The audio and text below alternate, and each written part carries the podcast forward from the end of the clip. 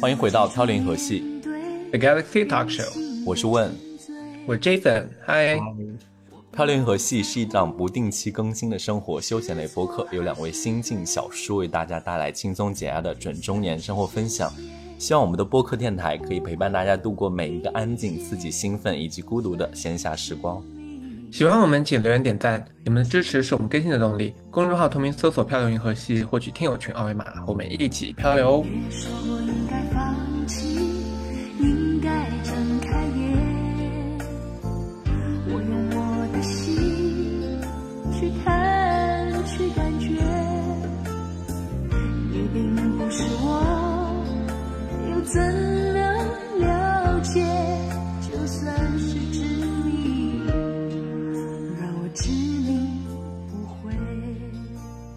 二零二四年的第一期，我跟 Jason 在这边要先祝大家元旦快乐，二零二四年要活得更加开心。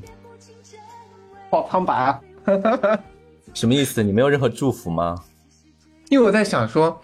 我当然是有祝福，但是这二零二四对我来说又是一个很艰难的一年。因为我在回顾我去年，然后在想今年要发生的事情的时候，我觉得说很艰难。我觉得开局就不是很顺。哪有人在新年的第一天讲这种话？哈哈哈！因为你想，大家大家听到我们这期的时候，已经元旦结束，他们小长假已经结束了，然后又开始了工作，有可能还要加班。像这个过程，这个开局也不是很顺。而且你知道今年对我来说意味着什么吗？有一个很大的 resolution，我今年就要满三十岁了。OK，我跟你说，我觉得对于我们的播客电台来讲，有一个新年的好的一个开端是为什么？我觉得我们这一期请到了一个重量级的嘉宾。哦，对，我们这一期重量级的嘉宾是之前出现在各大的一些呃播客或者一些视频的平台上的一个嘉宾，叫做 Eric。然后 Eric 是一位圈内交友平台的主理人。我们来先欢迎 Eric。Hello，大家好，我是 Eric。希望大家没有看腻我，或听腻我。我又出现了，所以我我保证这一期会讲点不一样的，有营养的是吗？对，就是不一样的，会讲点不一样的这样。所以 Eric，我觉得在你做自我介绍之前啊，我先问你一个问题，就是你刚刚听到 Jason 说他今年的那个 resolution 非常大的一个一个不一样的点是他要三十岁，你的心理感受是什么样子的？人生三十才开始的，真的，我真的这样觉得。这这这是我身上的，就是在我身上亲自实践的。就我觉得三十岁以前他妈懂太少了，这样。嗯，哎，我我大家没有三十岁，没有三十岁焦虑，就是说已经没有办法跟年轻小孩比了。是啊，但是你你指的是哪方面呢？你。你你指哪方面，我就指哪方面。如果说就是，比如说，你看你的事业，然后你的人生经历，其实都累积，然后懂得也比较多啊，然后那个爱情也不会谈翻车掉啊，然后可是就是确实啊，就是可能身体上就是可能不如以前，比如说你不能熬夜嘛，对不对？你不能像以前玩到三点，然后回去这样，然后隔天什么都没有发生过，这样是不可能这样。嗯嗯嗯，我觉得身体还是有差啦，对。那我来采访一下两位三十加的男性，你们在夜晚的时候有力不从心的感觉吗？我觉得会，早上也会有力不从心的感觉，就是发现早上，早上哎，早上起来发现哎，嗯，今天好像少了什么，就觉得去年不是大家都躺在家里嘛，然后我大概就一一周我完全早上都没有发，就是就是我们就要陈杯杯这样，他都没有来。然后，所以你是有，所以你是有专门记录这一套，就是有没有有没有这个行径的事吗？因为其实这个是一个男孩子，就是确认你现在身体状态是不是好的的一个很好的指标啊。对，就是早上晨杯杯这样。还是说，因为你旁边经常都会躺着一个人，所以说每天早上可能都会有这方面需求。有些时候没有的时候，你会说：“哎，今天怎么没有发生？”没有哎，没有哎，很 sad，没有。嗯，现在是单身状态，所以没有那个人。所以，所以，所以，Jason，你你你过了生日之后，你也要抗了一下你早上的那些活动。我好，我到时候跟大家分享。好了，那个，那我们再说回来，就是我们既然请到 Eric，然后刚刚 Eric 我也有简单的一句话帮你介绍了一下你自己，但是当然啊，就是一定不如你自己介绍的更清楚。你帮我们再简单的介绍一下你现在目前从事的行业，以及你有哪些背景可以跟我们分享的。呃，我是一个长期在大陆的台湾人，大家也可以听到我口音。然后，嗯，我现在的生活就是在国内 各个地方到处跑。然后我从事的工作也跟通讯录相关，这也是我二十五岁的梦想。然后我在三十岁完成了我当时自己期许的梦想，就是开一间通讯录的交友公司，这样。然后我实现，然后希望可以打脸那时候不不看好人，没有开玩笑的。然后我觉得创业还是蛮辛苦的，那特别是。我做的也是跟这个通讯录一体，但其实所有人听到我现在在做的事情都觉得非常有意思。这样，嗯，然后我是金牛，然后诶，其他其他介绍就是，可能我是一个，就是我觉得现在是可以提供给呃所有人很好的情绪价值的一个人。那这也会跟我工作有关。哎，但是我刚刚我我觉得我自己的重点就是想问你说，Eric，你怎么哪一个瞬间感受到了你的情绪会变得稳定？就除了年龄之外，除了年龄通过是通过，比如说你现在这个平台的运营，然后你感受到了，还是说跟人更多认识更多的人之后，然后见识过了各式各样的一些呃好朋友，然后才有了现在的自己。哦，对，这我觉得这是一个蛮好的问题。第一点就是我，我觉得我以前谈恋爱都不太顺利，然后我后来经过几次恋爱，我就 开始自省，因为我觉得我自省人应该还蛮好的。然后我就想说，到底到底是对方有问题，还是我自己有问题？后来总结是我自己有问题，这样子，这是第一点。然后第二点就是，我们每天工作是要见不同的客户嘛，然后你就会看到各式各样的性格，然后你就觉得，哎。奇怪，有些人就是觉得不喜欢他这样，然后或者是诶，有些人他就特别不好相处，然后但是有时候你会发现，哎，其实我好像也有那一面，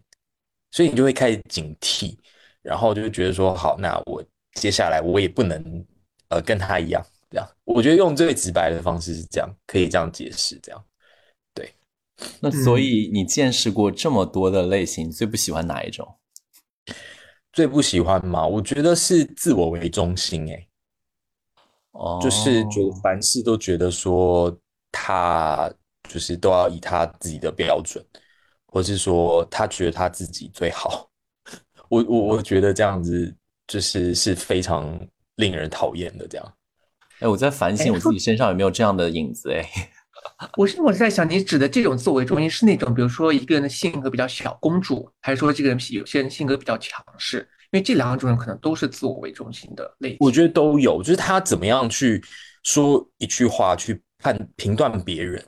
我觉得那个那那个角度的话，就是比如从我的角度听起来，会觉得说，那你你你这样子讲的话，你你真的不会是一个很好相处的人。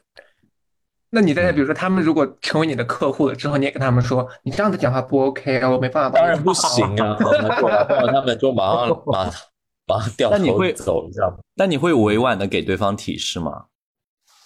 我觉得我会耶，就是这也是我们做这一行很很有一个很难的地方，就是你如何真诚呃，如何可以。影响他，但是又不会让他觉得很冒犯，那就是需要很强的沟通技巧。那你确实很多话要讲得很绕，然后要站在他的角度，然后要让他感觉说啊，我真的是想要帮你，我不是想要来 PUA 你，然后来批评你的这样。对，那就是我我在想，如果像你的这个工作的话，经常要跟人沟通，大家看到你黝黑皮肤的时候，会不会感觉到有压力啊？嗯，我觉得这是一个说服力耶，就是因为我我我老实讲，其实我我还是我我对自己的外形其实没有这么自信，然后呃，就就我就跟观众老实说，就是我其实这么喜欢健身或后来养成健身习惯，还是源自于就是我对自己的特别是颜值没有什么自信，在年轻的时候，就大概二十出头的时候，然后后来我大概二十五岁左右的时候，那时候就呃可以练到是可以去比赛那样。然后就是我觉得那时候是对我来说是建立自信之后一个很关键的时候。然后那时候我也在北京，然后真的教，因为我觉得一半也是因为身材关系，所以可以在软件上或不管在一些活动中认识一些几乎我所想要认识的人。然后后来也间接导致说，我后来为什么想要做这个工作，这样子，就是总结一句话来讲，就是就是蜕变，然后认识了自己想要认识到的人，然后就想了有一个这样子的一个机会去做一个这样子的事情。对啊，对啊，所以我觉得你刚刚提到说，就是对于我们客户来说，比如说面对我会不会很有压力？就是我觉得如果我自身都已经做了事。反正说，哎，我看我工作这么忙，然后我都可以固定去健身，然后维持一个很好的呃饮食习惯仪态的话，那我觉得是可以给他们鼓励的。那我再问一个稍微八卦一点的问题，就是你刚刚既然提到说你可以通过你自己的外形改变认识到你自己想要认识的人，那你会不会因此可以得到机会跟你想要亲近的人亲近？哦，这是一定的，啊但是也要看说人家喜不喜欢。就是就是说，你有没有你有没有受阻？受阻什么意思？就是比如说，呃，你很喜欢一个人，但是你很想跟他怎么样，但是对方拒绝了你之类的。一定以前也有啊，就比如说你可能发了照片干嘛，然后就是他就可能不感兴趣或怎么样，或者刚好比如说假设你发了十张照片，然后刚好有一张一两张他不喜欢，他可能就会拒绝。这样我觉得人很奇怪，这样。所以，所以我觉得这也是一个小 tip，就是你千万不能发超过三张的东西。对啊，而且你知道吗？其实我那时候也有，比如说去面基啊，然后别人掉头就走了，也有。真的吗？真真的没有骗。就是 even 你当初的身材已经那么好了，他们还会转头就走。你是冬天去见他，还是夏天去见他？对你这个问题问的好，是冬天。哦，你看，你你就一定要 来想想，你的自身的优势也要展示出来啊。对，所以所以就是大冬天之后，有时候我真的觉得，比如像我特平常去去酒吧或夜店，我就是挑夏天去。因为我觉得冬天穿衣服裹起来真的是就是路人。而且你想一下，你你就是你冬天去酒吧，你还要存大衣之类，就感觉很很累赘。对呀，很不方便。对，哎，我们可不可以给观众一个 Eric 更形象化的一个展示？Eric，你方便再介绍一下你的三围和这样子方面的个人情况吗？比如说，或者是最大的我身高，我我身高一米七六，然后体重七十八，我常年都在控制在一个蛮好的体脂范围。然后，呃，角色的话，哎，其实我告诉你，我们现在我现在到这个年纪了，真的性需求没有那么高。然后。我都说我是呃不洗衣领的纯衣，但但但我我其实比较希望自己做的是不分，就我愿意为我喜欢的人做领，对，虽然我觉得做大家这样的不舒服。我我觉得到我觉得是不是大家年纪渐长以后都会变成不分呢？有这个有这个偏向吗？这个趋势？我觉得蛮多，我觉得我身边，我觉得有诶，就是真的年纪越大，不洗衣领的越多，对，不是不分，反而是不洗衣领。然后其实年纪大偏一的也会稍微比较多，因为嗯，在我们这边有统计过，其实二十五二十五岁以下的呃零占了六成，然后大概到三十五岁，大概零都会降到大概四成五成，所以。嗯，大家会因为自己，比如说真的有经验之后，哎哎，我做一也可以这样子，然后很就越来越多衣帽出来这样。而且过天说，哎，我做直男好像也还不错。可以哦，对。再再过两年说，哎，要不然尝试一下拉拉，堪比中药。对，人生还是要多一些尝试。没有啊，我跟你如果比如说你要去，如果比如说你。在现在这个阶段，你如果让你觉得你可以去做零或者做被动型的话，是要什么样子的人你会比较感兴趣？我觉得就为爱可以，就为爱真的可以。对，不是对方的形象，体育生也不行。体育，我感觉体育生就很粗暴，我 感觉很不 OK，他会把我折磨死吧。而且而且我觉得，而且我觉得，就是如果以体育生来讲的话，就是真的就是年纪过小。对啊，年纪过小，就是我就是他的泄欲工具，但是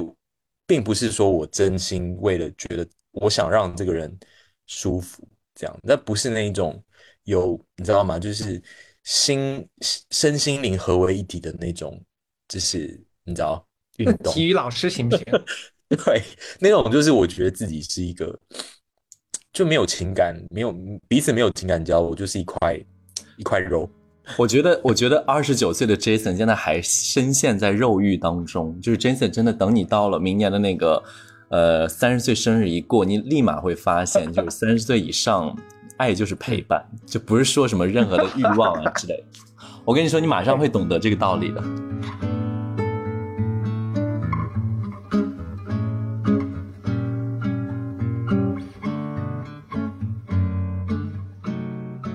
那 Eric，我觉得我们刚刚讲了这么多，就是也给了很多我们观众具象的一些你的一些个人成长经历。其实我觉得我自己个人啊，更感兴趣还是你怎么想，呃，做到这件事情，然后或者是有一个什么样的契机，让你更想把这个东西当成一个事业去做。然后与此同时，如果你可以帮我们再简单的介绍你这个平台，因为我相信有很多我们的听众可能是第一次听到这方面的东西，然后也帮我们大家做一个简短的一个介绍吧。嗯，其实我现在这个公司，其实我一五一六年的时候我就想要做，但当时我其实没有经验，然后也没有团队。那那时候其实目的很简单，就是我想要帮我身边一些好朋友在北京的，然后他们可能平常工作很忙，他们其实挺优质的，但他们就是平常也不太用软件，然后我觉得他们在软件上也不一定能找到很好的对象，所以。他们那时候其实都蛮依靠我，就是比如说他会来找我说：“哎，你可不可以帮我介绍一个人？”这样子。然后有些人他被我帮他介绍完，他会很好的请我吃饭什么的。然后我觉得：“哎，我靠，那这件事情他肯定有商机。”然后当时我在北京的时候是做金融行业，然后有做咨询。然后那时候我觉得说：“天哪，那我一个台湾人在。”北京，我做这些搞这些事情，我一定搞不了，搞不赢我的同事嘛，就是大陆的同事，所以觉得说，哎，那我如果做这个通通讯录交友的话，我我还是比较有优势，因为我没有出轨包袱这样。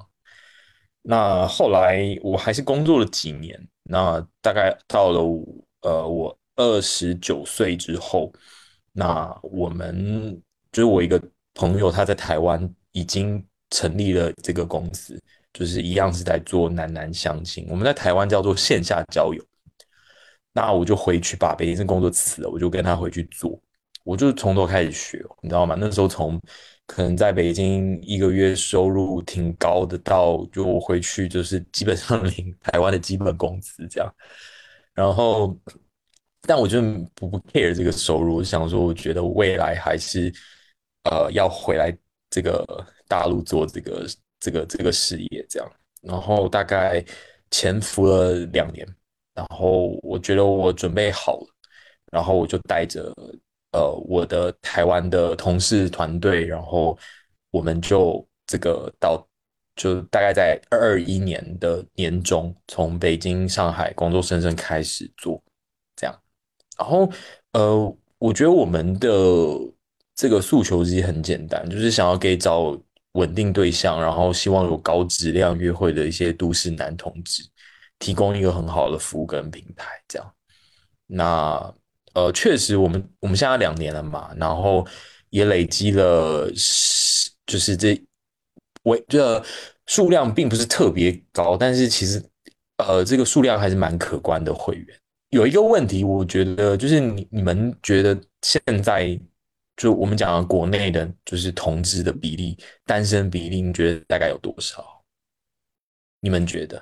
呃，我觉得以我目前的就是经历来讲啊，就是我可能周围认识的朋友，我觉得十个里面起码有三个都是单身。哎，不是不是，错了错，不好意思，我重新说一下，应该是有对象只有三个，对不对？对对对，就是以我周围的感觉来讲，因为大部分群里边的单身啊，就是我所有认识的朋友都是在单身。对啊，实际上真的有对象的人，嗯，一定不会超过一半。所以我们先假设大概有至少一半以上，大概五成六成人都是单身，而且他一定会比直男直女高嘛，对不对？你们同意？然后，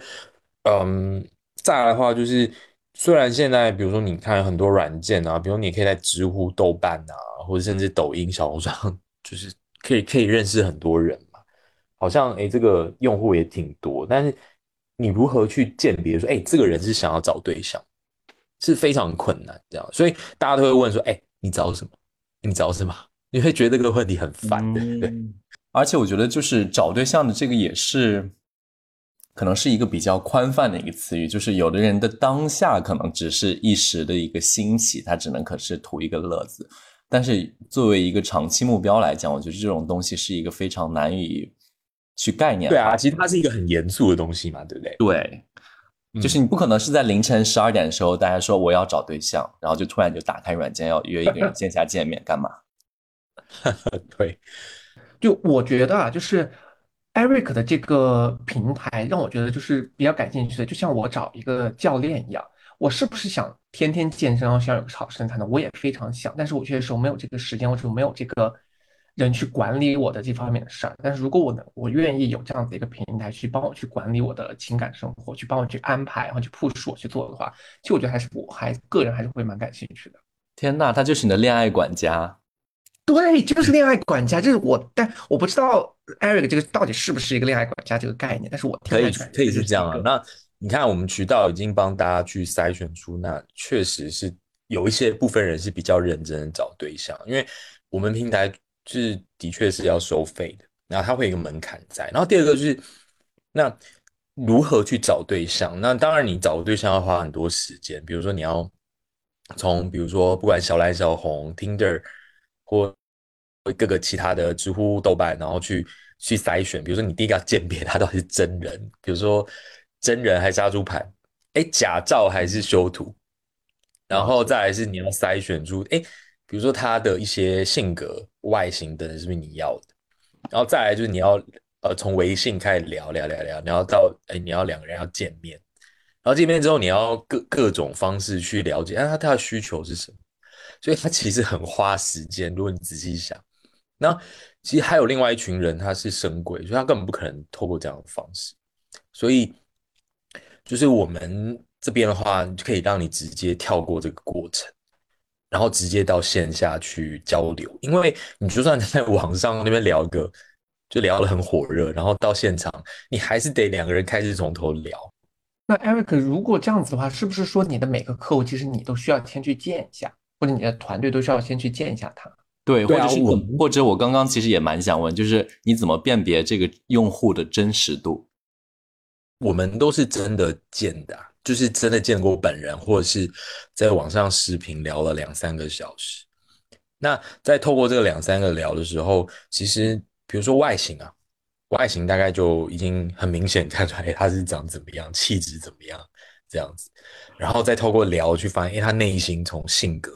到他一些思想啊、对谈啊等等，然后甚至到他一些对于很多事情的看法，我觉得，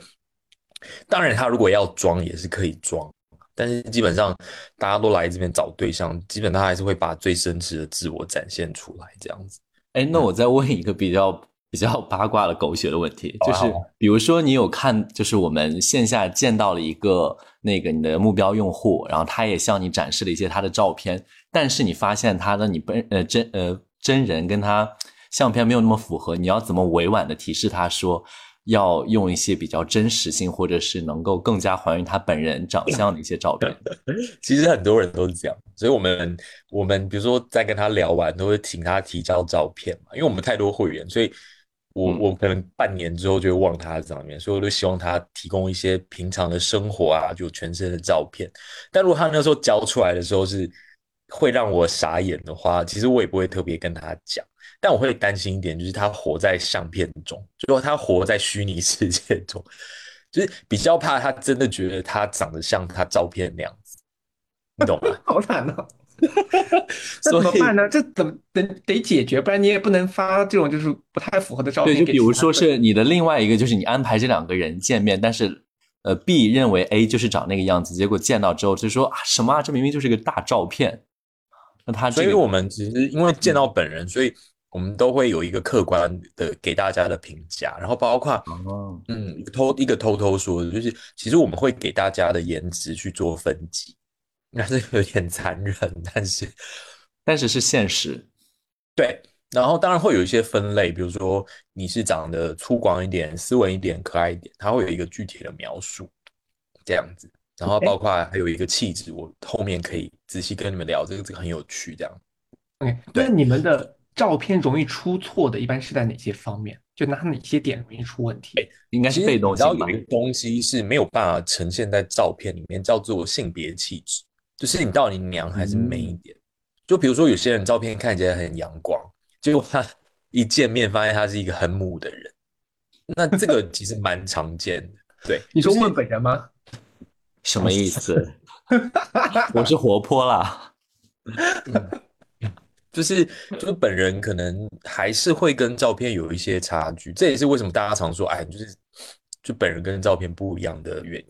因为气质是没有办法呈现出来，因为照片它是静态的嘛，对不对？就是其实还是会有一些落差啦。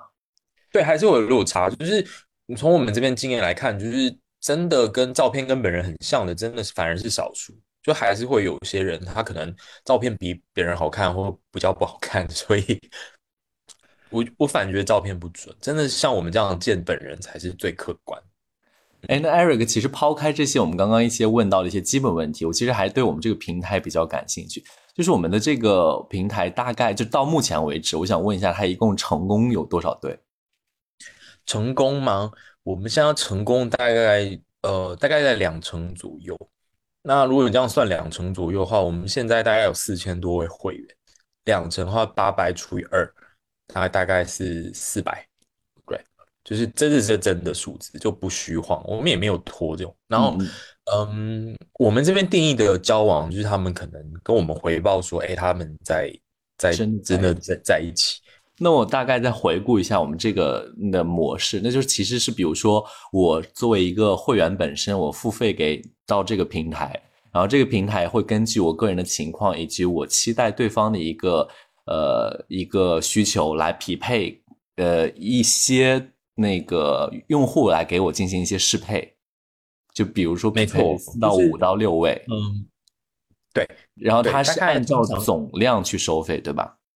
对，就比如说一年，嗯，平均来说可以见到八到十位，然后有你符合你呃设定的条件这样。那当然，这个条件我们会跟嗯嗯大家花很多时间去沟通讨论嗯，那也会站在一个平台角度去给大家定位，因为你总不可能说来了一个人，然后就许愿说，哎，我要一米八以上，纯一，然后什么黑皮体育生这样子，然后对啊，然后你就觉得不会吗可能万一就这样许愿呢、这个叫许愿，这不叫做择偶，你知道吗？哎，那我还有一个问题，就是我我是真的，我这个问题是站在用户的角度去问的，就是比如说我这一年当中，你帮我匹配了八到九位，然后就是有潜质的一个那个见面的对象，但是呢，我非常好运，我第一位就跟那个人成了，那我后边这这八到九位就相当于还没有见过，那这部分是可以退费吗？还是说这个名额嗯可不可以返还之类的？我们以前是可以，就是在去年去年的呃今年的七月前是可以，但确实很多人在我们这边找到交往对象，然后都来办退费，然后其实对我们平台来说，其实我们帮他找到对象，但是其实我们并没有赚到他的太多钱，就是甚至就是还亏钱，所以嗯，我们后来就改了这个规则。就是我我们之前就是问了这个问诚信在做生意，就问问了这个问题就是说，如果我去健身房买了一年的会员，结果我练了三个月后突然间变成肌肉男，那我就要退回。Jason 真是一个真是一个恋爱管家，或者是我觉得还有另外一种方式，就比如说我跟 Jason，就是我跟 Jason，就比如说我们两个人同样去办理这个内容，结果比如说我很先找到了，但是 Jason 可能那八位都不满意，那我是不是可以把我剩下的这些名额再让给 Jason？你要转会员卡，这个就没有，这个就没有，就是每个人都算每个人的这样。那如果你没有找到的话，其实你你通常也不需要继续续费，我们还是会帮大家继续安排，就是也是我们的特色，就是呃，只要你的约会状况都还 OK，不要一些特别离谱的，你知道吗？就是特别怪的行为，那基本上我们都还去帮大家安排的。那问我听你刚才的感觉，我觉得你对这个平台已经是跃跃欲试了。那我们不如来一场真实的情感较量吧。对，我们不如今天就针对你，我们来一场最真实的情感诊讯室。好，那我在我觉得要在一个这个情感诊疗室之前，我一定要先说啊，就是如果涉及到个人很多隐私方面的事，我这边会保持拒绝，或者是会沉默的。嗯，没有，就是如果我有特别隐私的问题，我会私下来去找 Eric，然后去报名成为会员。对啊，就就在我们的情感诊疗室里面说啊，我主要是看性格和气质，然后私下跟 Eric 说我要看的就是尺寸。好，那我们进入到今天最重要的问的情感诊疗师之前，有一个小预告。那我们在节目的本期节目的最后呢，我们会给听众发放一个漂流银河系专属的活动权益。那在此之前，我们就进入今天的重点，就是我们问的情感诊疗师。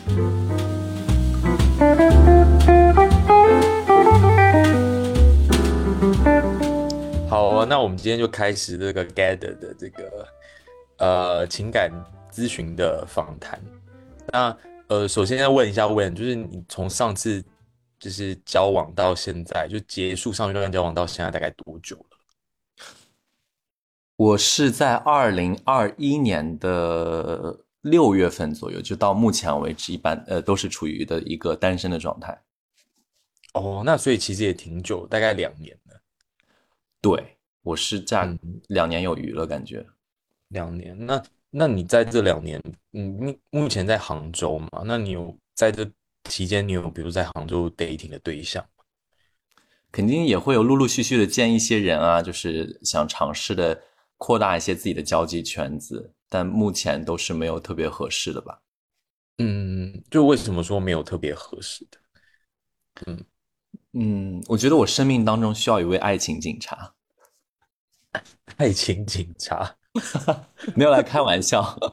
我想一下，我觉得一是因为自己的工作原因，我觉得我自己的本身工作占了非常大的时间，就是导致我在这方面的心思没有花的很久。二呢，就是我觉得我所有的一些交友或者认识的渠道是比较窄的，就是除了几个交友软件之外，就是生活当中可能没有一些其他固定的渠道去认识一些新的朋友。嗯嗯嗯，但就是还是会有情感需求嘛，对不对？对情情感需求真的是一直都是有存在的。比如说伴侣跟工作呃选择的话，可能还是会比较多重心放在工作上，对吗？没有诶，我觉得我二零二三年的十二月末的时候，真的就是已经转换了心态。我之前可能觉得很多东西要去拼一拼，要把工作做好，但是我现在已经就是放松很多。我觉得其实工作当中的事儿，你永远都会有更多的内容要去做，所以我目前就是有要打算就是放松一些自己的身心，就可能更加的专注在自己身上。嗯，了解。那嗯，那你比如说这两年单身的时候，有没有遇到比如说你觉得比较喜欢的人？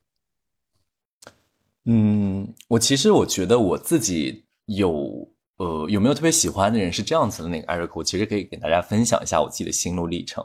呃，这也是我前段时间就是我觉得我在过去的当中一直为什么没有一个很流畅的一个经历啊，就是我觉得我我一直没有感觉到自己很孤单，或者一直没有觉得自己需要很快的去找到一个对象，是因为我心里面一直有一个非常喜欢的人。就是这个人他在我心里面占了一个很大的一个位置。然后当当然这种事情我没有跟任何人讲过，因为我觉得这种东西就是一定呃是得是我们比如说有了一些的进展之后才可能想会跟想呃会想和大家分享。这段故事大概是还是起源于我在我可能就国外读书那段时间，就是认识了一个朋友，然后一直跟他关系，我感觉还是比较呃好的，就聊得也很开心之类的。但是因为后来我确实是回国了，然后就是两个人的因为一些东西或者是这个距离上的原因就没有在一起。直到前阵子，就是我自己突然就是或者是在跟他接触了一些之后，然后我觉得确实是不会有任何的。故事会发生了，所以我整呃真正的这个石头，我觉得是完全落下来，就觉得我可能会要更加的投入在自己身上。就是我觉得我以前的状态可能是说，哎，没关系啦，反正我有一个我自己可能会想要的一个小目标，然后就是我觉得我只是也没有很认真的投入在每一段的故事当中。但是我觉得我自从那件事放下之后，我觉得我的心结就打开了。我觉得我目前就是一个完全 for for myself 的一个感觉。嗯，那他嗯那这样不会出现在比如你未来对伴侣的期待嘛？就各方面。呃，讲真的，我觉得不太会。就是我觉得，因为每一个人心中都有一个白月光嘛，就是他可能就是我那个的白月光。但是当你的那个白月光的那个形象破碎掉之后，你就会觉得 其实也不过如此，也还好。了解，就是还是愿意尝试不同类型。不好意思，打断一下，是谁？快！我就想说，我说这个状态，我就想说这个期间，Jason 如果那么八卦，不是要来问我是谁吗？我真的很不忍心打断你们，但是我真的现在。也没办法，就是是谁给我一个 hint，告诉我一个城市。哎，但是 Jason，你你你有没有觉得，就是这个事我真的没有跟任何人讲过，包括都没有跟你说过？哎，Yeah，完全不知道。我大概知道有这么类型的一个人，我以为是你在国内认识的，没想到居然是美国的。是谁？快给我个城市，还有身高。我觉得我如果说出来的时候，大家可能就都知道。但是我尽量，我我我想我想用一个比较和平的方式去给你，让你知道他是谁。但是我目前还没有想到。拜托你嘴巴很大，哎，拜托，我是八卦中心，所有人都愿意跟我讲他们的八卦，就是因为我非常 从来不会有人在我这里听到八卦。OK，因为其实我们都会问几个问题，在访谈之前，我们都会给我们的客户。然后第一个问题是，你觉得一段关系对你来说是什么？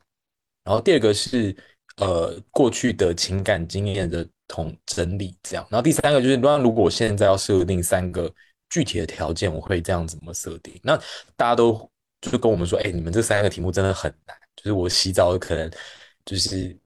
连续七天洗洗澡在想，我都想不出来这样。那嗯，我这样听起来就是现在对你来说，其实感情就是并不是一个必需品。就你对对于情感这个事情来说，对你来说并不是一定要，但是有话很好。然后当然你心中还有一个人。就是你不，你也不会提出来，就是你还是会有一点点放不下这样。嗯，对。但是我觉得有感有感受到你就是想要去放下他。但是我才刚刚问说，那你觉得会不会影响到你去未来去选择另外一半的标准？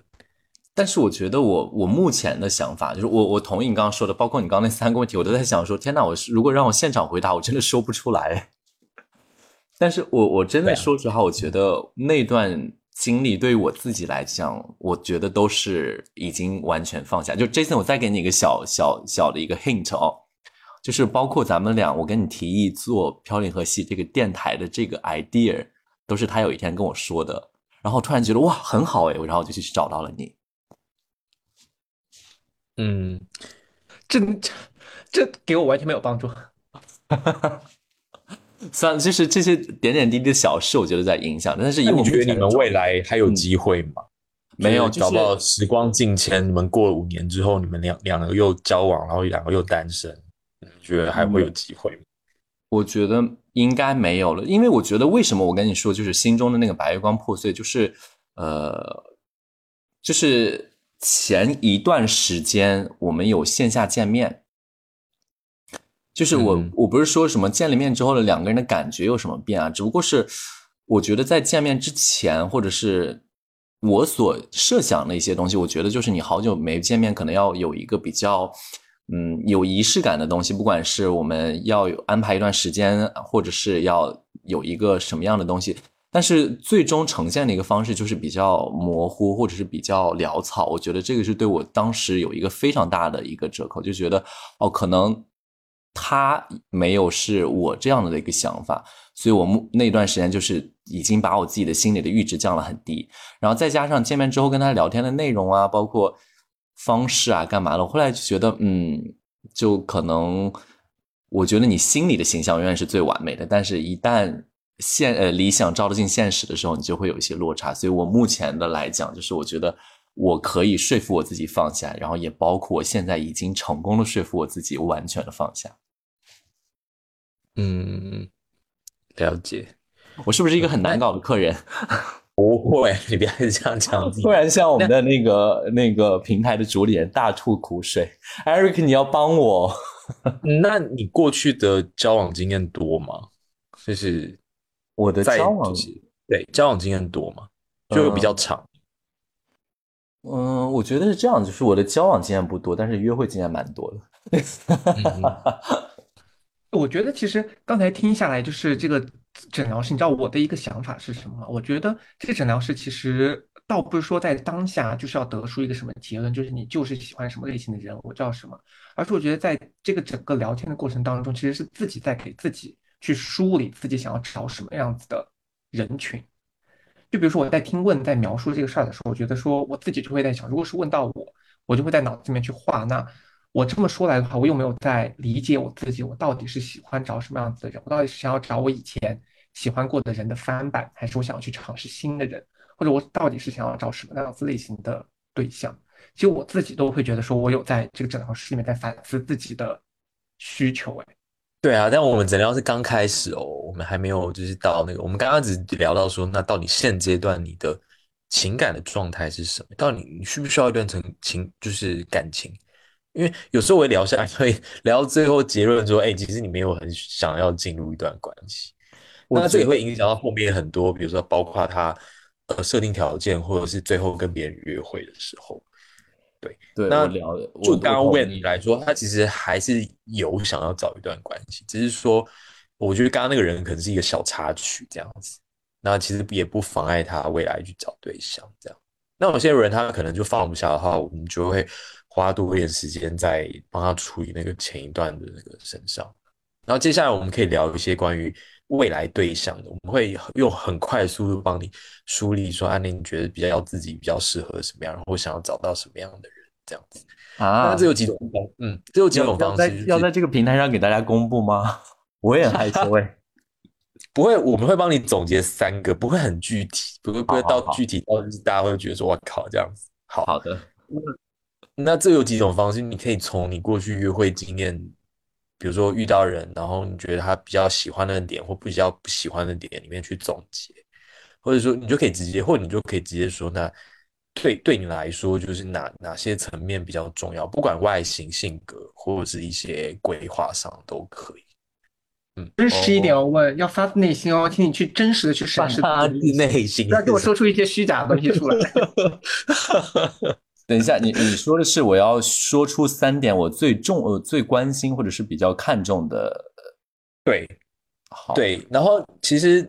呃就是希望那些东西是可以真正真正帮助你。我我先来个示范好了，就比如说我希望我未来对象有比较好的运动习惯，不一定要健身习惯，是因为我自己就是呃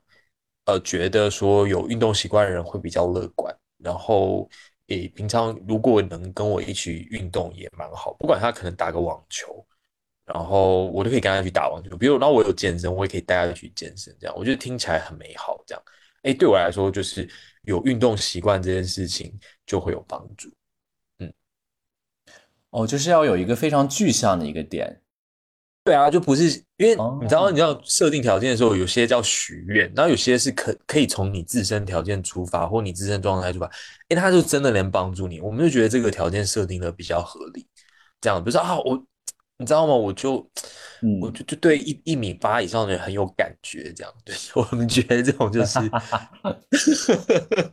就比较想要打他一巴掌那种。我我想一下，因为这个问题真的很难，就是。我我我，因为我刚刚这样说，这个如果你觉得哪些是我想要一定要找的话，我第一个感想的就是，我觉得那个人一定要，嗯，我知道我说出来这种话，就是你们一定会 想扇我巴掌那种，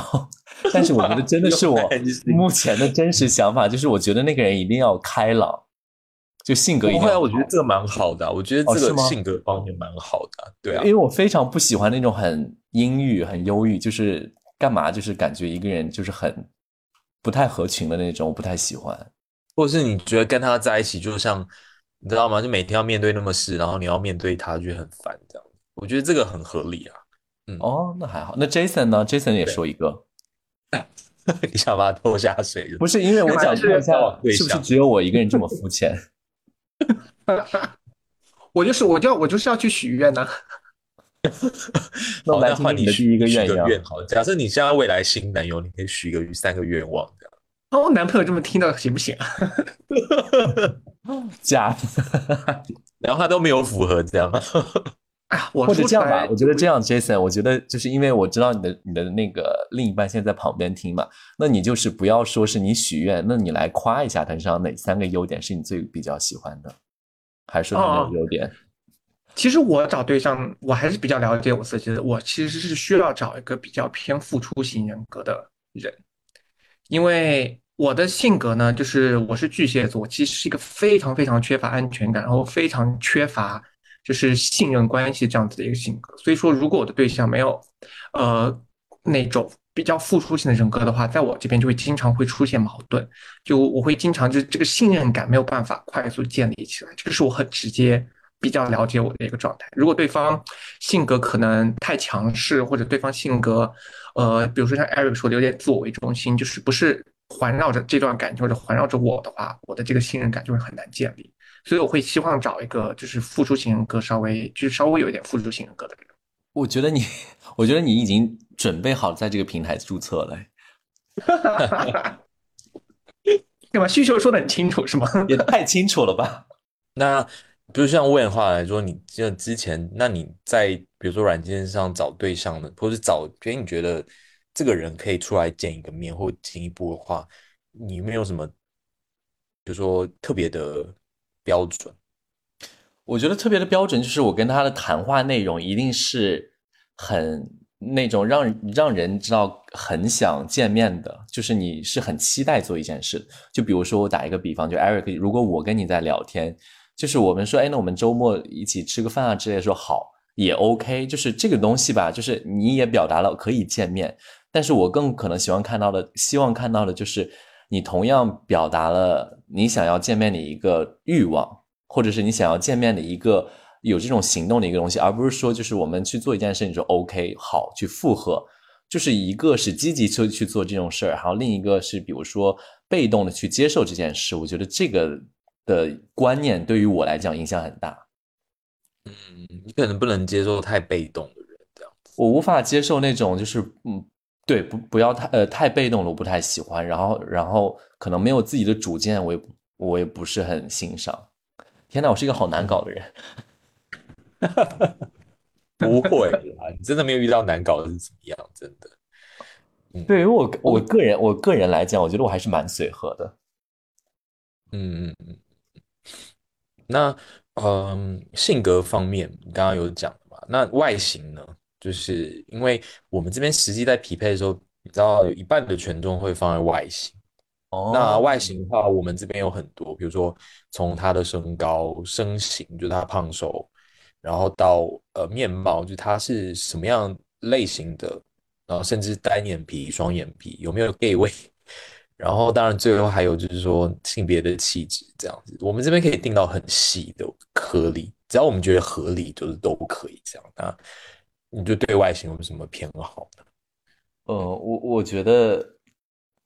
这个就有点涉及隐私了。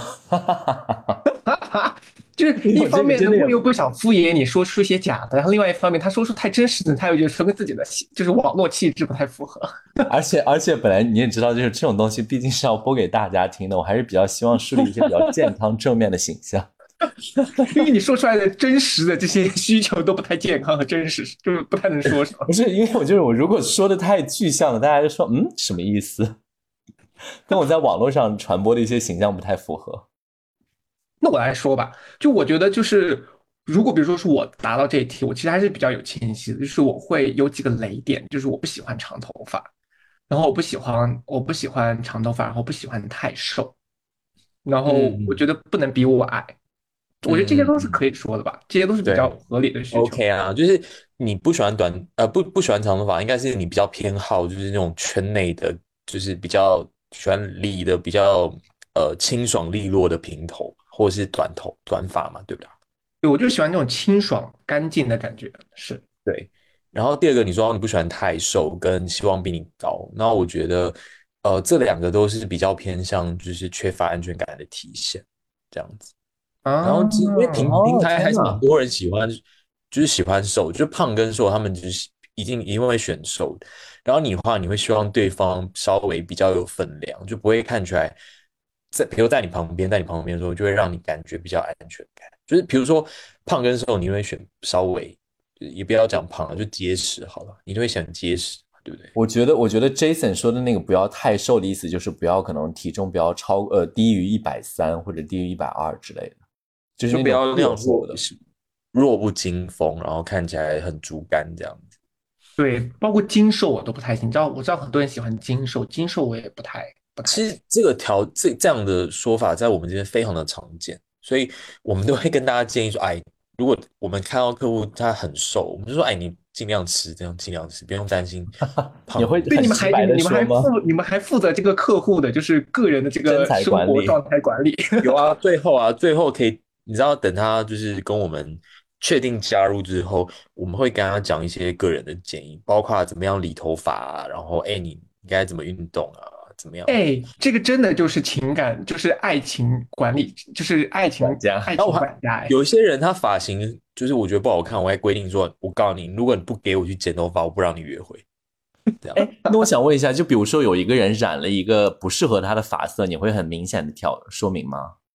会啊，就是我们像刚刚 Jason 有说他不喜欢长发，我们这边还就是偶尔会遇到一些人，就是很坚持自己要留长发，就那种搞艺术的或设计的。然后我们我们也会很坚持说，你你要把它剪完头发，我们才让你加入这样子。我觉得换一种方式也是，因为你们毕竟是希望，就是他既然如果交了，无论是付出了一些呃时间和金钱在你们平台上，你们是希望你们的平台真能够帮助到他。所以说，在匹配率这个方面来说，你肯定会希望。说我们会希望尽尽可能更多人喜欢他，而不是他自己坚持他自己觉得他自己喜欢的。因为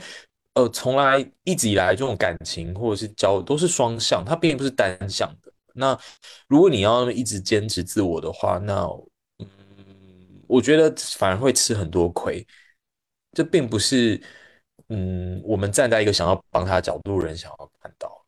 你会不会直接说他说？你还没有发现你 dating 生活没有多不顺吗？还不是因为你那个发型？然后同一句话用不同的讲法，就是会有不同的结果。我们就说，哎，那你这个头发啊，就如果可以去剪变短发的话，就是你你就是后后续你约会成功几率会比较高。这样，好，那我说回还是说回到我身上，那你会给我哪些建议？哪些建议有？我觉得从这样听起来，就是如果情感经验比较少的话，还是鼓励你多多尝试。就是呃，现在的话处在一个很好的年纪，就是我们都说通讯的年纪大概二十五到三十五，所以要好好把握这个这个十年的黄金时期。所以对你来说，这个阶段应该就是广，就是多花一点时间去广结善缘。对，然后你你也可以慢慢知道说你自己比较适合什么样的人，就不管 dating 啊，或者有时候就大胆说，哎，就我们在一起啊，尝试去磨合，那如果不行就分手嘛，对不对？又没有损失，这样。那同时间你也可以尝试不同的这个就是通讯录男人嘛，这样听起来也挺好的。那你慢慢会会更清楚你自己比较适合什么样，因为我觉得听起来这样现在不是很清楚。就相对一些我们的会员来说，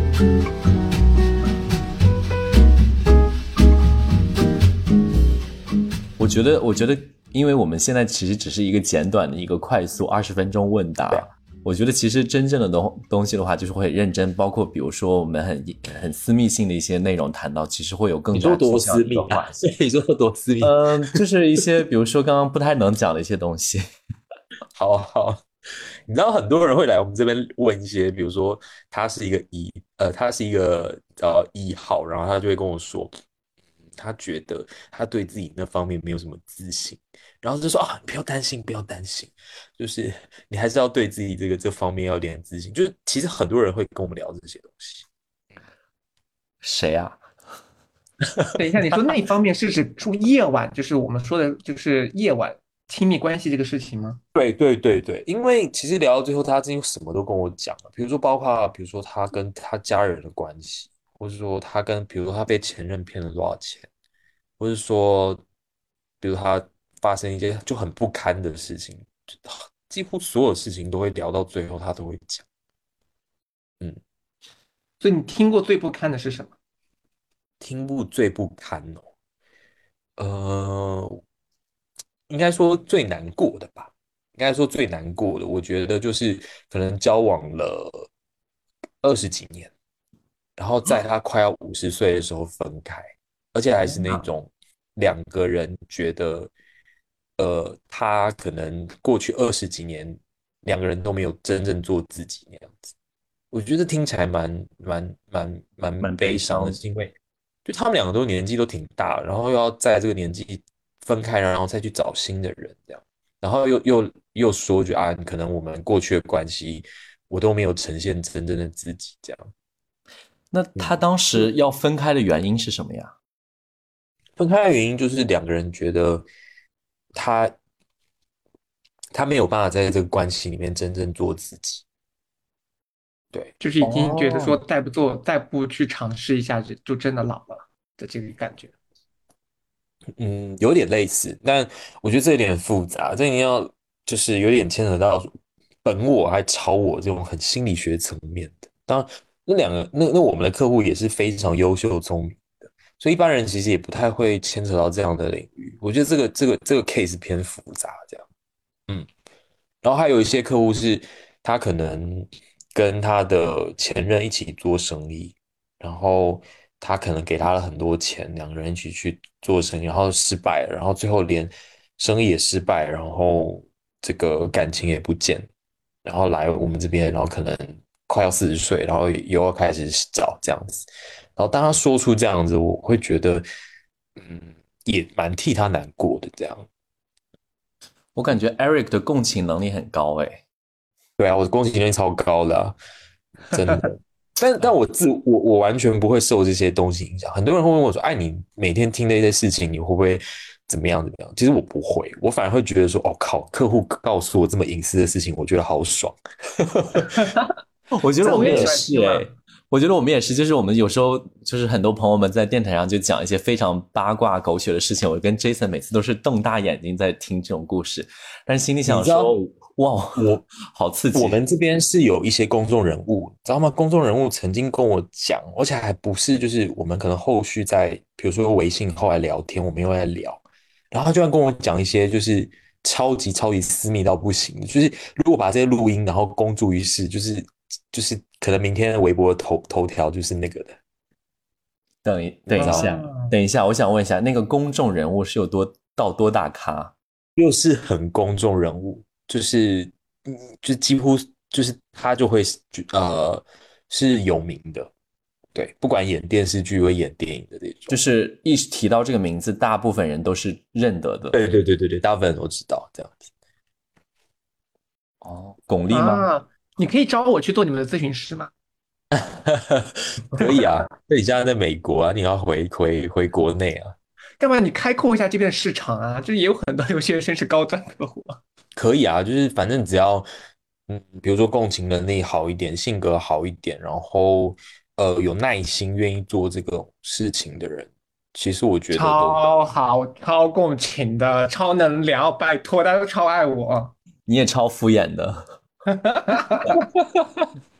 Eric，你现在目前就是在这个平台一共从事这个叫做配对师吧，我们应该可以称为对。其实我们是一整个团队的，我整个会顺便团介绍。队的整个团队的人数大概是多少呀？二十几个，有做从前面做营销、做内容的，嗯，然后到呃我们这边叫做跟客户对接，我们叫顾问，其实你可以把它叫做红娘、红郎都可以，嗯就是就是一个八卦的角色。然后呃再来的话，就是也会有一个叫做配对师，就是他是我们实际有这么多的会员，那比如说你看每个人都要见八个人一个人嘛，那你如何去让里面的这些会员？呃，谁跟谁比较合适？然后现在谁现在比较有空？谁现在情感状态是 OK 的？那他其实挺困难，就他做的工作其实也蛮难的。然后最后还有一个工作是要帮大家安排实际的约会，就是比如说，呃，假设这个人都两个人都同意见面之后，你要帮他们安排在，比如讲安排西安、青岛的哪一个餐厅见面几点，然后周末这样的时间，然后如何帮他们规划一个好的行程。比如说他们假设一个住在呃浦东，一个人住在浦西，那如何帮他们安排一个好的就是中间的点这样。那那个人会不会，比如说，呃，就是为了这个这次见面的那个成功概率会提高一些，给对方一些就是小 tip，就比如说你今晚应该穿什么样子，或者梳什么样的发型？会啊，会啊。像我你我们就是在这些会呃，就是约会里面，他会提供一些信息，包括两个人见面之前都会有一个详细的介绍，从性格、外形。然后到他，比如说我们在国外留过学啊，平常关注什么议题啊，他兴趣周末都在干嘛，甚至他的角色等等。好，那当然见面之前，所以他就有一个基，有比较比较比较完整的一个描述。然后见面前，我们也会一个约会手册，里面会记载说，哎，约会建议你做什么，约会不建议做什么。那那那些听起来都很合理啊，比如说约会不建议就是说。呃，不要太谈论太多关于前任的细节，不要一直抱怨工作，然后不要一直划手机。那约会建议做什么呢？就是约会建议多分享一些自己未来的规划，多谈一些开心的事情，这样就是听起来都超合理，但其实大家超容易踩雷的，真的。哦，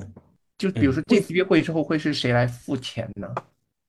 哦，他们都 A A 吧，A A 一般都 A，然后有些人很大方，会请别人，这也是有的。哦，对，这个不是你们来安排，这是他们自己安排。对，包括他们选餐厅，我们他们要么他们挑，要么我们帮他选，都可以。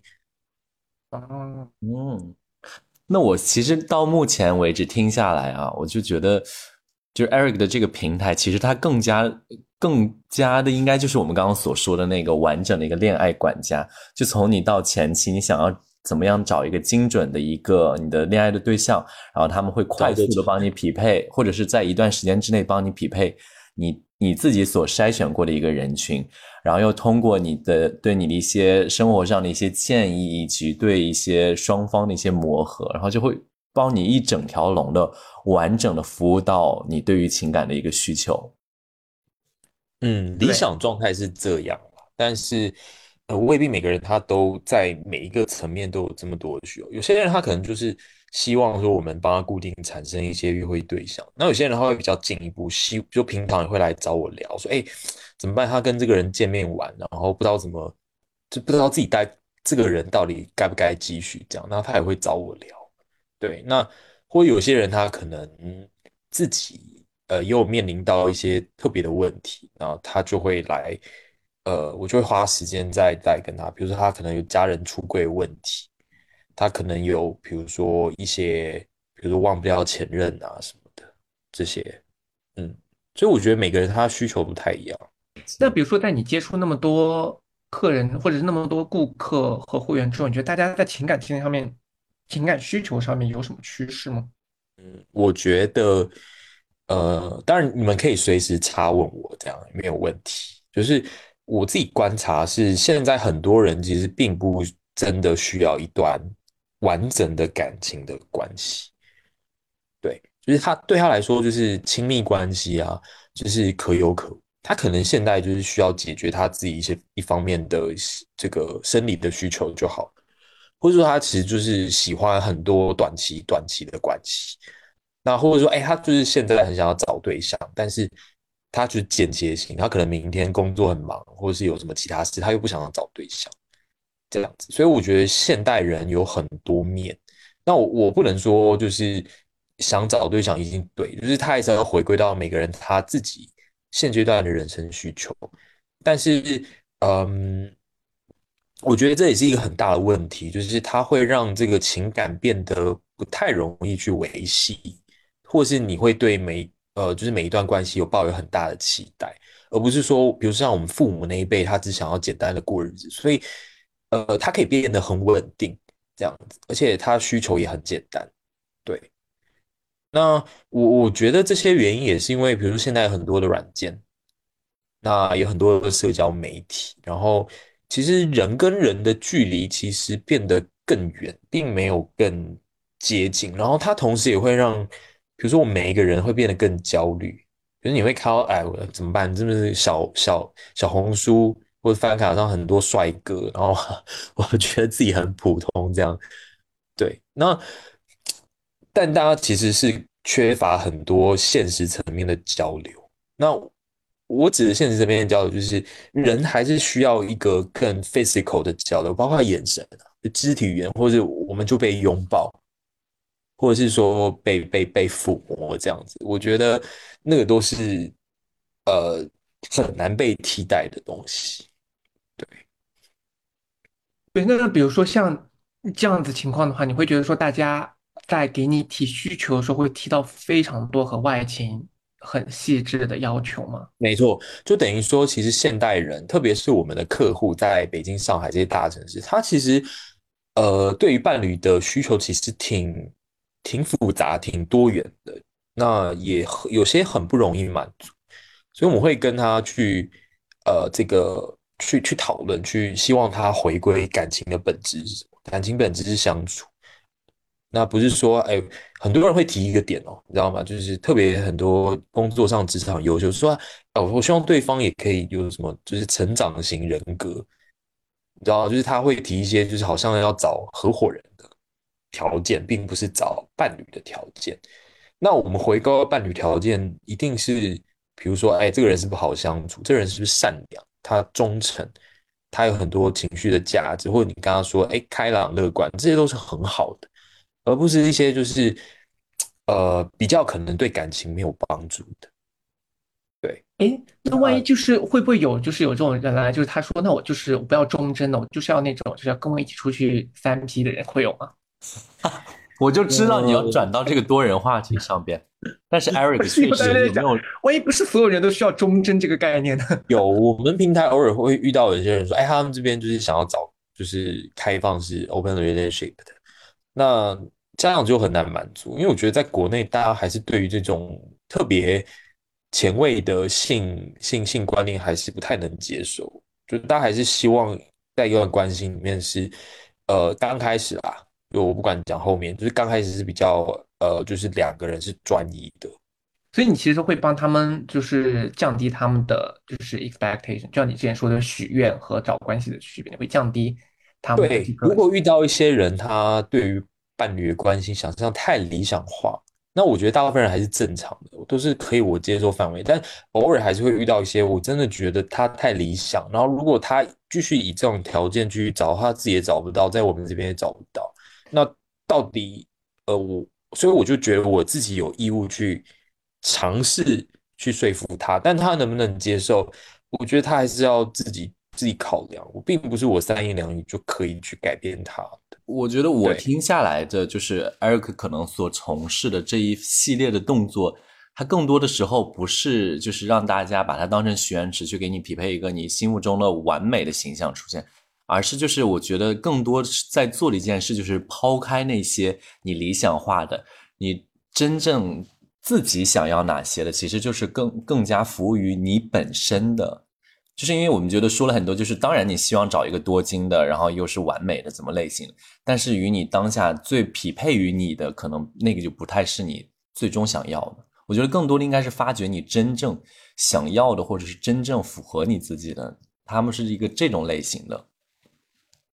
对，你可以这么说，因为我觉得，就像你刚刚讲，就是在找对象的时候，大家都会一定会想要就是好的嘛，对不对？这我觉得都是人性，这是可以理解。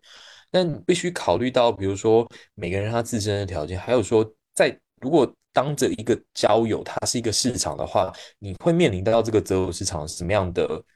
你知道是供需关系。那还有说，到底你这个需求是不是真的需求？然后。你到底现在的现阶段要的是什么？我觉得这种把它就是得放在一起综合考虑。那我觉得以我自己的经验，我觉得我大部分的客户都是可以听得进去或接受的。就大部分人还是是理性的，就是是觉得说，那比如说我们给的建议，或者是他觉得说，哎，对对对，我我很认同你这样这样讲，这确实可以帮助到我。这样，那我最后再问一个八卦的问题。在你如果接触到你的客户比较多的情况下面，会有客户说：“那艾瑞克，我是有点喜欢你，那我怎么办？你愿意跟我出去 date 这种情况吗？我告诉你，就是其实我们的顾问，我们过了十几个，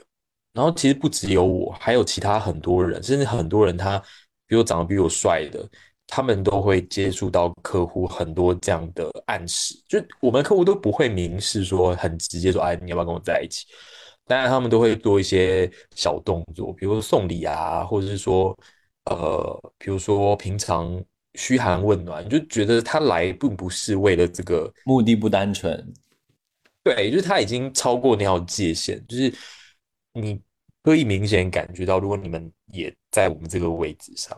那就比如他们会问你说你喜欢哪种类型，来说哎，就你这种类型的之类的。这个常常都会讲啊，只是说，那他比如说就会问你说，那假设比如说我现在在北京，他会问说，哎，那你最近在北京有空吗？我可以请你吃个饭，然后我们可以呃不用聊这个我们这个服务的事情，就是他开始想要有点想要超越这个服务的边界，这样子，他不不只希望我们是一个甲乙方关系。那你们内部是同意这种事情发生的吗？这种禁忌之恋？我们以前在台湾做的时候是不会跟客户这样子，然后但是我们现在因为有一些客户太状况太特殊了，所以我们得再跟他见，后续可能见第二面、第三面，所以是有可能让这个发生，哦。就他可能会有一些私底下跟我们在，比如吃饭啊、去喝酒的机会，但就如果你们的觉得顾问跟客户真的最后陷就是坠入爱河，你你们其实是没有严格规定这是不不行的。哎，我得老实跟你说，我从来没有发生这种事情。对，就在我身上就是没有，我也没有曾经考虑过。但是我大概两三个月、两个月、三个月就会遇到一个这样的哎客户。但是 Eric，你就是到目前为止，或者是你的同事们在从事这方面帮大家速配的过程当中，你们有没有真的遇到，比如说哪个嘉宾的是你特别喜欢的类型？就是你有啊，我们经常都在聊那个。我们每个礼拜开开会的时候，哦，这个好优哦，这个我可以这样。我们 天哪，这个工作感。感觉听起来很有趣。哎你知道吗？不用到那个，我们平常在这个微信上，就是比如说会员加入嘛，他都会发照片，我们要帮他建立一个档案，然后我们的顾问就会先发到我们顾问群里，然后我们就会开始评价说，哦，这个我可以，我们就会说，呃，这个人是什么？比如说像我同事就跟我说，他还在跟这个人访谈，说他都湿了这样子。嗯，天哪！比如说他遇到一个东北，然后讲话很 man，然后人又很 man 的，长得又高，然后我我我同事就说，哦，他跟他访谈完就觉得，你知道吗？很想要飞，很想飞去上海跟他见个面。哦天哪！听着好听着好开心的一个工作。听起来是一个非常有员工福利的环境。就是我记得在我很小很小的时候，我曾经就是想要去就是小蓝上面去上班，当时想说哎去小蓝上班会好像不错的样子，就现在是有那种感觉。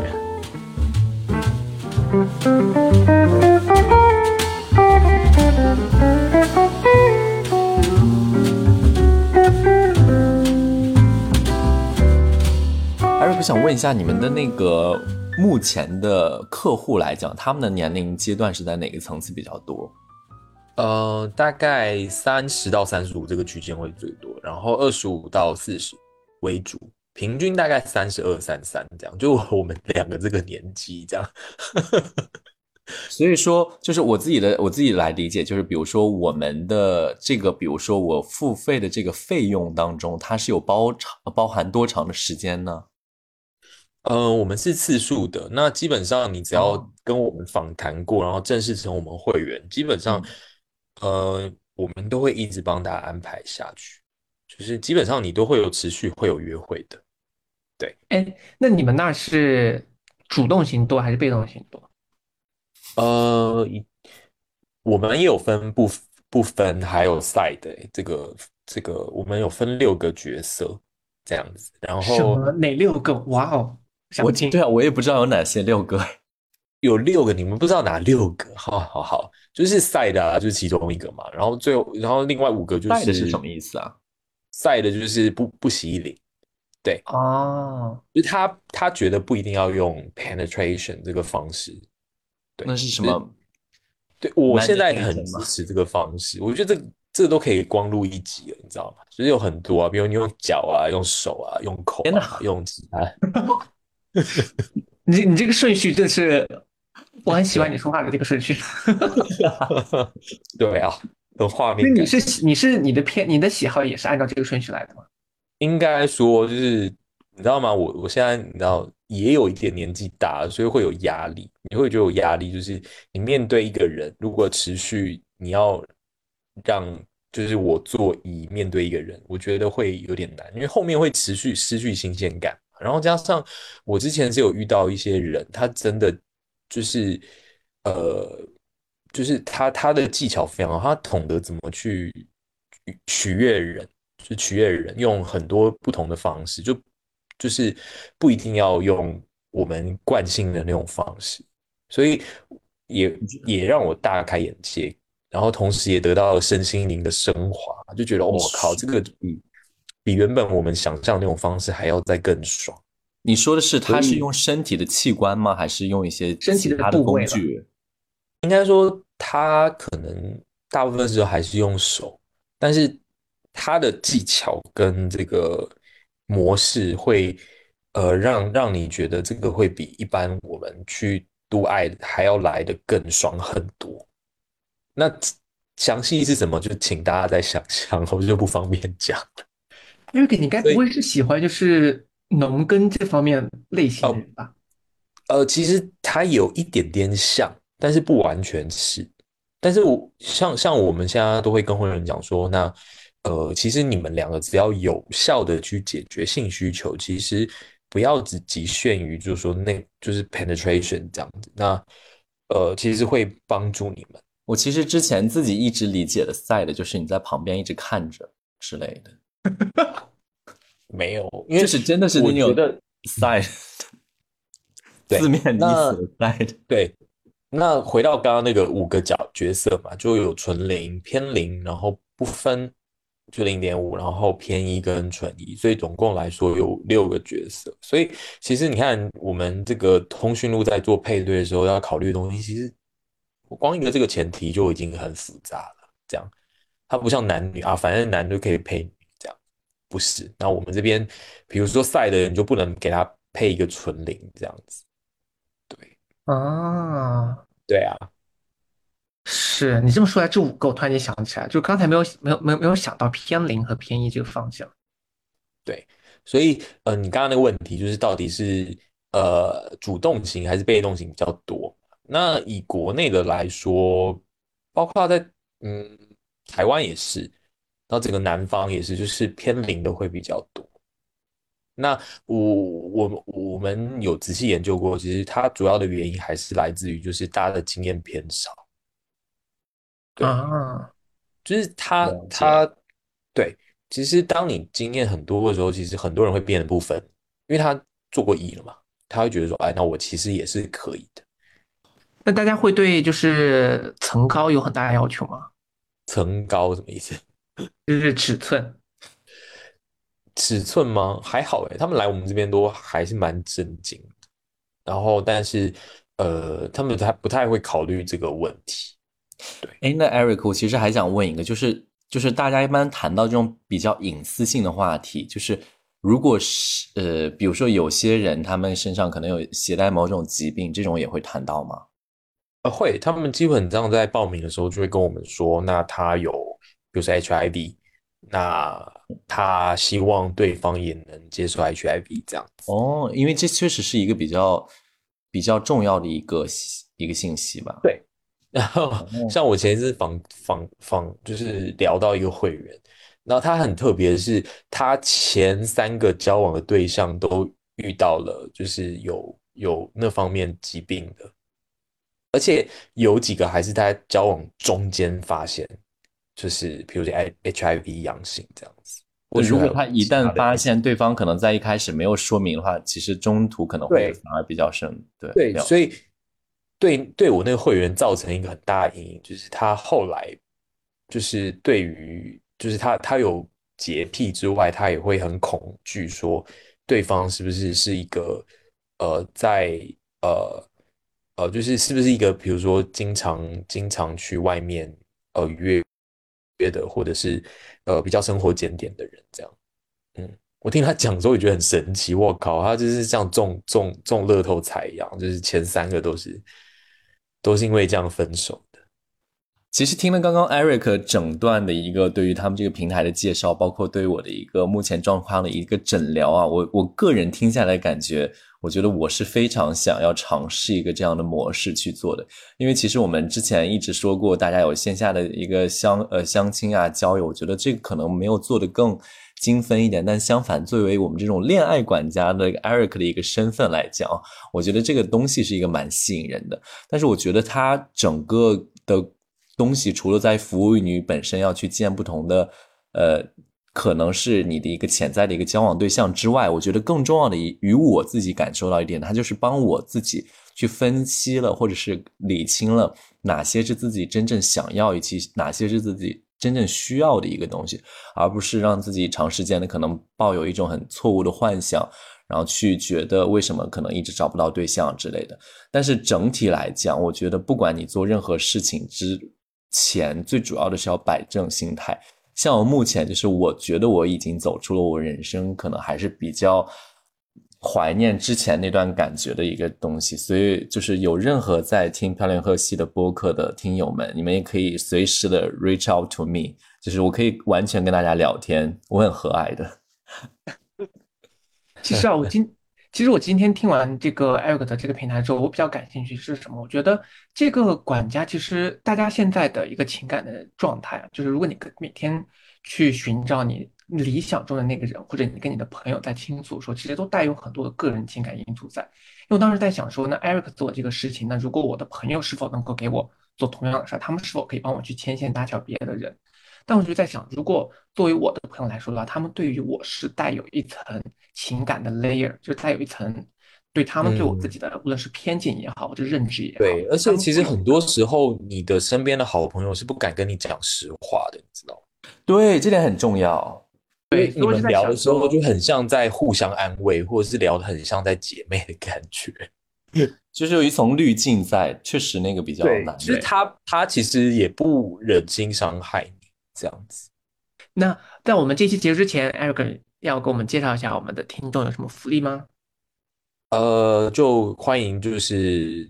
漂流银河系的播客听众，然后因为我们的服务都是咨询的话都免费，然后可以来报名，然后跟我们的顾问聊聊，就是聊天是不用钱的这样子。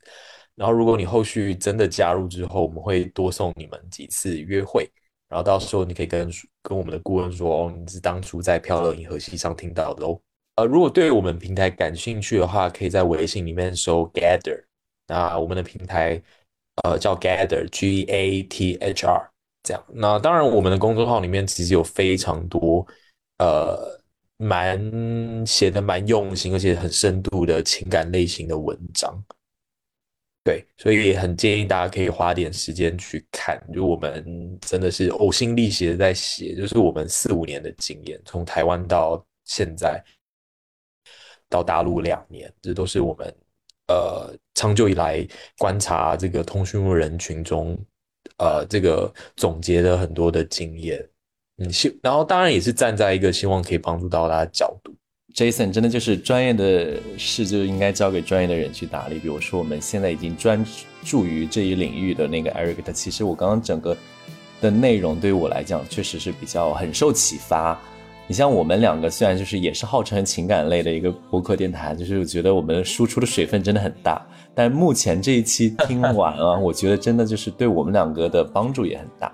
然后不管怎么样，我觉得我们要在新年的第一期先谢谢 Eric 帮我们带来了这么用心、这么好的一期的内容哈，感谢 Eric。好，我也很高兴可以上你们的节目。好的，那我们漂流银河系的听众们，如果对我们的这个平台和服务感兴趣的话呢，可以去公众号同名搜索。那如果对我们的听友群感兴趣的话呢，也可以在公众号同名搜索“漂流银河系”获取我们的听友群二维码。那在新年的话呢，也祝大家情感事业双丰收哦。那大家新年快乐！谢谢 Jason，然后也提前祝 Jason 三十岁生日快乐。啊，谢谢。好的，那我们这期就先这样喽，我们下期再见，拜拜，拜拜。